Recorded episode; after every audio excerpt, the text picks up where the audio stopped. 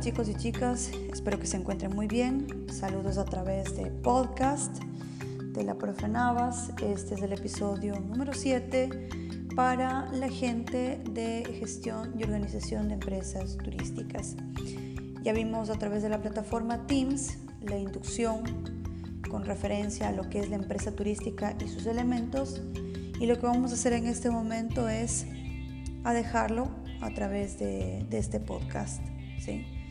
Entonces, para avanzar hacia una explicación o incluso una definición de empresa turística, debemos comenzar por entender tanto el sustantivo empresa como su calificativo turística. Entonces, existe un elenco importante de definiciones relativas a la expresión empresa proveniente de los distintos campos de estudio o áreas de conocimiento que tienen eh, contacto principal o secundario con ella. Así podemos encontrar con definiciones nacidas en el seno del derecho mercantil, en la teoría económica o, como no podría ser de otro modo, en la economía de la empresa. Entonces nosotros necesitamos una definición amplia y operativa que nos resulte útil a efectos de nuestro objeto de estudio, que no es sino una forma específica, un subconjunto, si se prefiere, del conjunto de manifestaciones a las que atribuimos el término empresa en este caso sería empresa turística. La definición 1 dice que una empresa es un conjunto de medios materiales, inmateriales y humanos sociales dirigidos a la consecución de objetivos. Esta definición, por su amplitud, requiere ser matizada en sus elementos o términos. En primera, conjunto de medios materiales, inmateriales y humanos. Esta primera parte de la definición hace referencia a los factores productivos, tierra, trabajo y capital que se ven implicados en la tarea de producción de bienes servicios. El componente humano genera dentro de esa empresa una estructura social jerarquizada con relaciones formales e informales, tensas o fluidas entre sus miembros. Entonces, vamos a ver a qué refiere el tema de medios materiales y habla de la integración sobre todos los elementos materiales necesarios para que una empresa desarrolle su actividad incluyendo maquinaria, instalaciones, edificios, herramientas, equipos, materias primas y componentes. Se suele distinguir entre bienes duraderos si sirven para llevar a cabo el proceso productivo y se emplean en múltiples ocasiones y bienes no duraderos que se emplean en un único proceso productivo para, dar lugar al producto o servicio final de la empresa, como ocurre con las materias primas.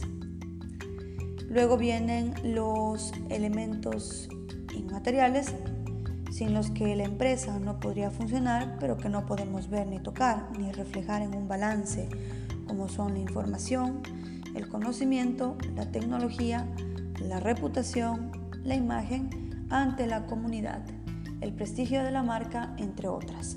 Muchas veces son los elementos claves para conseguir el éxito y la excelencia empresarial. Luego, el término capital es un cajón desastre en economía que incluye tanto la infraestructura como el capital en sentido financiero para adquirir los bienes materiales y para remunerar a las personas de la empresa. Es necesario contar con los recursos financieros apropiados provenientes tanto de los propietarios de la empresa como de otras fuentes financieras que, a cambio de un precio, prestan dinero en los mercados financieros. Es el aceite que engrasa la maquinaria o la máquina empresarial. Una empresa también requiere de unas relaciones estructuradas entre sus miembros. ¿sí? En este caso, es necesario dividir el trabajo entre ellos, asignar funciones y responsabilidades, coordinar el trabajo de todos y establecer canales de comunicación y de información entre los miembros de la empresa y entre esta está eh, eh, con el exterior. Esto supone decidir sobre el desarrollo de las relaciones entre las personas en la empresa y para ello se construye una armazón o estructura que es la base organizativa de la empresa. Luego tenemos el componente humano, que es el motor que da vida a todas y cada una de las funciones, acciones y decisiones empresariales. Una empresa es, en esencia, un grupo de personas con determinada relación entre los individuos implicados. Entonces también hablamos de la empresa como un organismo productivo, donde se toman decisiones.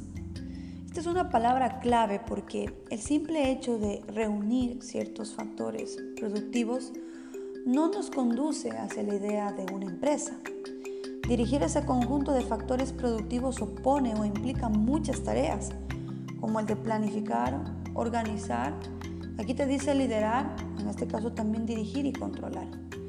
Hemos de dotar a ese conjunto de factores potencialmente productivos de una tecnología organizativa que dé forma a una estructura especializada, jerarquizada y asigne responsabilidades. Por ejemplo, al tiempo. Es necesario mantener viva la intensidad y fuerza creativa de la acción del equipo humano dentro de la empresa, evitando la desmotivación, reduciendo el conflicto y fomentando la competencia y competitividad positiva entre las personas que conforman el factor humano. Todo eso y más se encuentra detrás del liderazgo. Simultáneamente debemos asegurarnos que la acción coordinada de los medios materiales y humanos sigan las pautas trazadas desde la dirección. De ahí el diseño de mecanismos y estrategias de control de cara a detectar desajustes y desviaciones e implementar soluciones a las mismas también son fundamentales.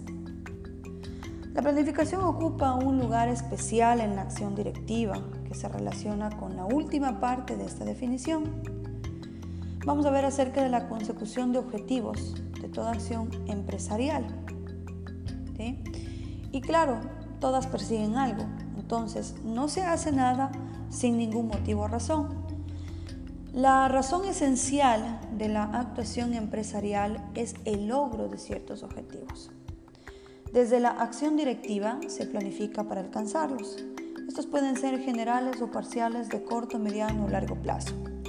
Y es esa misma planificación la que moviliza las otras funciones directivas sujetas a las disposiciones del plan establecido para la empresa aumentar las ventas, reducir costes, mejorar la eficiencia, ampliar la presencia en los mercados internacionales, que son algunos de los innumerables objetivos que en la teoría económica se reduce a la obtención de beneficios, costo-beneficio, generales que se pueden encontrar detrás de una acción directiva. Entonces, esta primera definición estaría contenida implícitamente en la siguiente definición, una empresa es una unidad económica de producción, medios materiales y humanos organizados dirigida a la obtención de beneficios, ¿sí? en este caso también un objetivo último finalista de la acción empresarial es eh, la satisfacción de las necesidades de las economías domésticas con sus productos o servicios. Ya aproximándonos al sustantivo empresa, pasemos a su clasificativo, o perdón, más bien dicho, a su calificativo turística. Este calificativo puede hacer alusión primero a la naturaleza o tipo de producto o servicio que generamos en nuestra actividad empresarial en la medida que nuestro producto o servicio se orienta exclusivamente a ofrecer utilidad en el tiempo de ocio y turismo del cliente. Podemos identificar a la empresa o a buena parte de sus actividades como actividades vinculadas a la forma de ocio que conocemos como turismo. Así, por ejemplo, los hoteles son empresas turísticas eh, porque ofrecen, entre otros, pero esencialmente, servicios de alojamiento a quienes hacen turismo. Es decir, se desplazan de un lugar a otro que no es el de su residencia habitual por motivos diversos, ¿sí? excepto laborales y pernotan al menos una noche en el lugar de destino sin superar la estancia en ese mismo lugar de un año. Las agencias de viajes son empresas turísticas porque ofrecen la posibilidad de contratar la infraestructura total o parcial que haga posible el acto turístico. Las compañías de transporte son un componente esencial de la función turística que conlleva ineludiblemente la acción de desplazamiento de un lugar a otro al carácter complementario del producto o servicio generado en nuestra actividad empresarial para el desarrollo de la industria turística, Hay que entender por complementario a todo producto o servicio orientario no prioritariamente al turismo, sino al resto de formas de ocio o de ocupación del tiempo libre. Por ejemplo, la empresa de restauración dan servicio a quienes pretenden disfrutar de una buena comida o cena en su tiempo libre y lo ocupan precisamente de esa manera, lo cual no excluye al turista de la posibilidad de acceder a dichas empresas e ir más allá de los fogones de hotel. Luego está el papel destacado del producto o servicio generado en nuestra actividad empresarial en una modalidad específica de turismo. Ya habíamos hablado de un ejemplo acerca de las empresas organizadoras de eventos y congresos, denominadas OPCs, que son piezas destacadas en el desarrollo del turismo de convenciones y congresos. Existen empresas que con el calificativo de turísticas pueden combinar varias de las opciones anteriormente expuestas. Sería el caso de las empresas de información turística que ofertan servicios de guías, guías correos, guías intérpretes, entre otros, y que podrían catalogarse en el apartado 1 por la naturaleza de su servicio, en el apartado 2 porque un excursionista puede hacer uso de sus servicios, recordemos que el excursionista no pernota y que en puridad de concepto no es un turista. Y luego en el apartado 3, ya que puede tener un peso esencial en el desarrollo del turismo cultural de una zona. Eh, debo recalcar que estamos trabajando sobre el libro de organización, gestión y creación de empresas turísticas y lo podemos encontrar en iLibro, ¿sí? en iLibro, en bibliotecas, en el sistema de bibliotecas de la ULIAM. Luego vamos a ver las funciones y objetivos de la empresa turística. ¿sí? La empresa turística, como cualquier otra empresa, para desarrollar sus actividades, lleva a cabo una serie de funciones derivadas de su intervención en el mercado de factores productivos y el mercado de productos servicios. En este caso, la 1, estamos hablando en función de la demanda de factores productivos y se trata de proveer a la empresa de los medios materiales y de los servicios necesarios para desarrollar su actividad.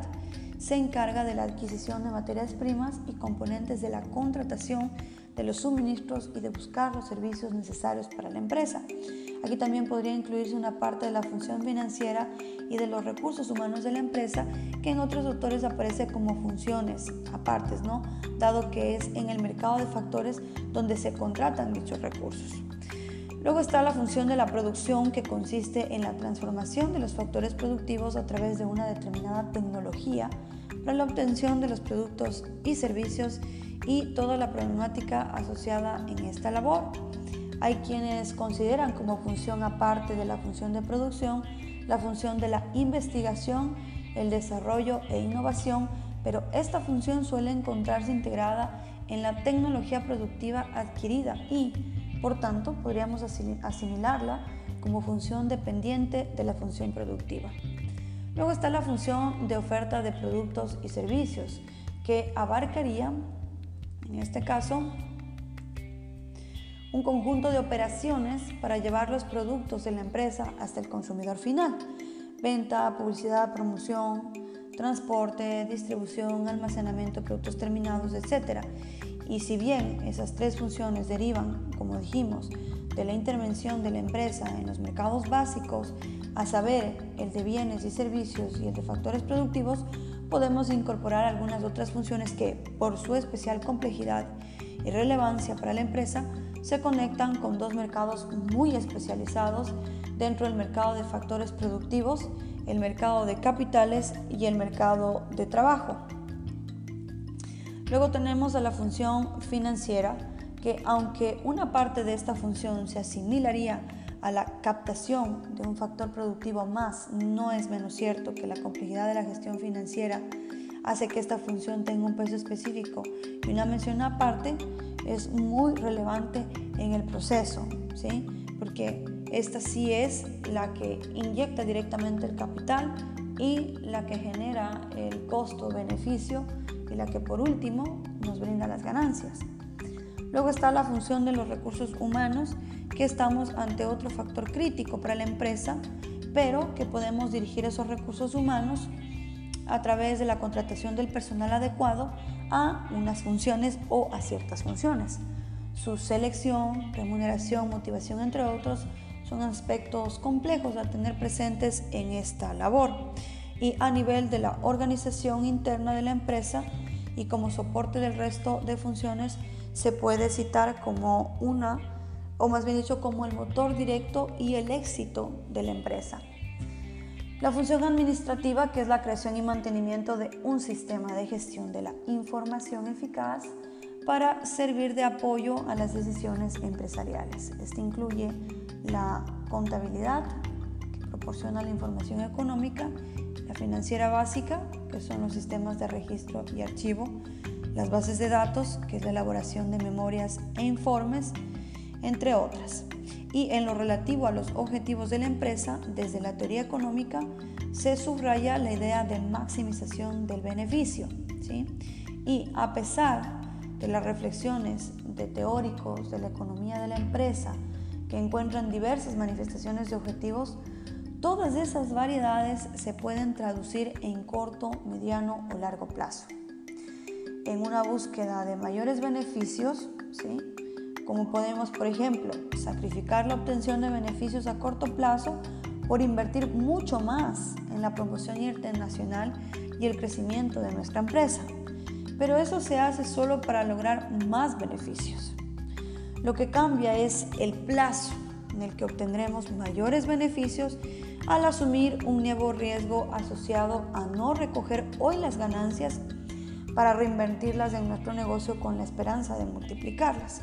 Entonces, estamos viendo que existe, o sea, que prácticamente estamos hablando del análisis de los cortos, medianos y largos plazos, pero en cada uno hay un pro y un contra, ¿no?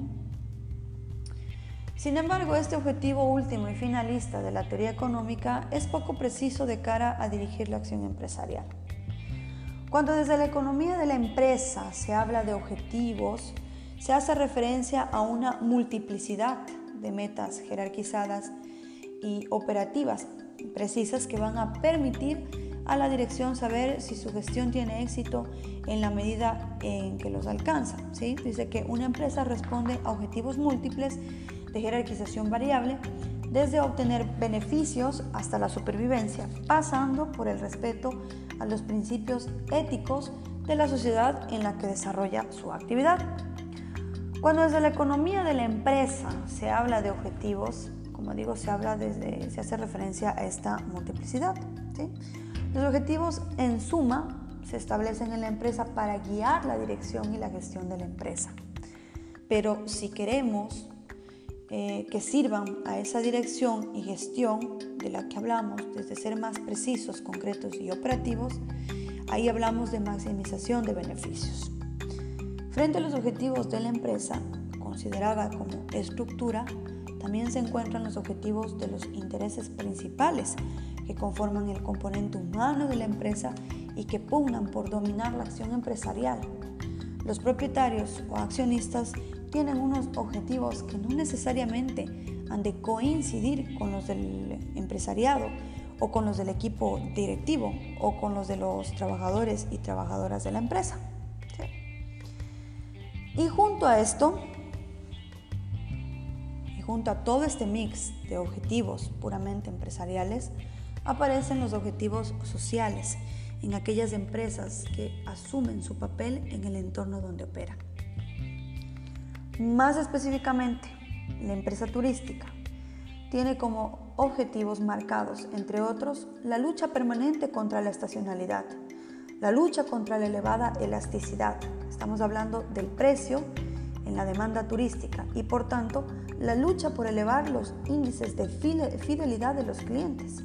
Entonces el ajuste óptimo de la dimensión, o sea, del tamaño del negocio turístico y su flexibilidad, que no es sino una necesidad derivada, derivada de la estacionalidad, ya que es una incorrecta determinación. Por ejemplo, la dimensión de un hotel puede hacer que sobredimensionemos, este, generando pérdidas o que sea insuficiente perdiendo cuotas de mercado. Otros objetivos importantes para la empresa turística hacen referencia a la búsqueda de la satisfacción del cliente en un nivel de exigencia mayor que otras actividades, como consecuencia de ese bajo nivel de fidelidad y elevada elasticidad del precio de la demanda, o en la búsqueda de una imagen corporativa consolidada precisamente para que el cliente refuerce esa fidelidad eligiendo, por ejemplo, en sus viajes, alojarse en hoteles de la cadena X. Entonces, estos son como ya los lineamientos específicos de los cuales nosotros debemos entender cómo funciona una empresa turística. ¿sí? Ha sido clarísimo. Eh, luchar contra esa estacionalidad, lo que sucede en muchos destinos turísticos, en muchos lugares, eh, especialmente en los de sol y playa, o en su defecto también los, que, los, territorios que tienen cuatro estaciones. O sea, es muy, muy complicado. Es muy complicado romper este, este paradigma de la estacionalidad porque aquí, aquí marcan tres momentos importantes vacaciones, tiempo y dinero, ¿no? Y lógicamente eh, la gente utiliza sus vacaciones para desplazarse o hacer turismo.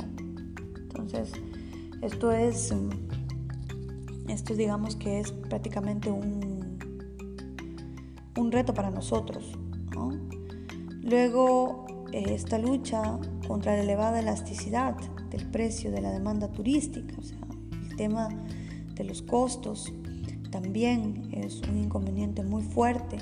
Y por último, elevar los índices de fidelidad a través de la calidad, que muchas veces buscamos modos y maneras de hacerlo. Pero qué mejor a través de nuestro personal y a través de los servicios que nosotros otorgamos. Es la única manera que nosotros podemos construir una imagen, ¿sí? Podemos hacer ya de por sí una imagen frente al mercado, que al final de cuentas lo que nosotros buscamos es la satisfacción de nuestros clientes.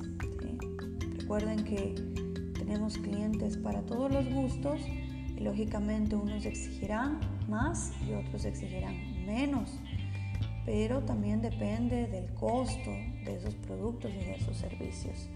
A veces obtenemos paquetes turísticos por 120 dólares y queremos exigir una calidad muy elevada por ese valor, pero hay que ser razonables y ya vamos a ver eh, las diferentes calidades en los productos y servicios, ¿sí? porque hay un rango para ello. Eh, vamos a ver acerca del empresariado turístico. Hasta ahí nos hemos quedado. Voy a subir esta clase a podcast. ¿sí?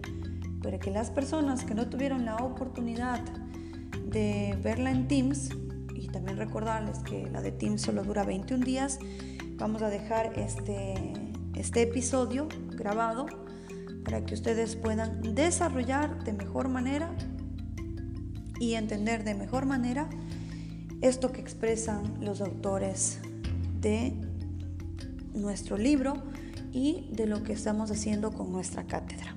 ¿okay? Así que para mí ha sido un gusto poderme dirigir a todos ustedes.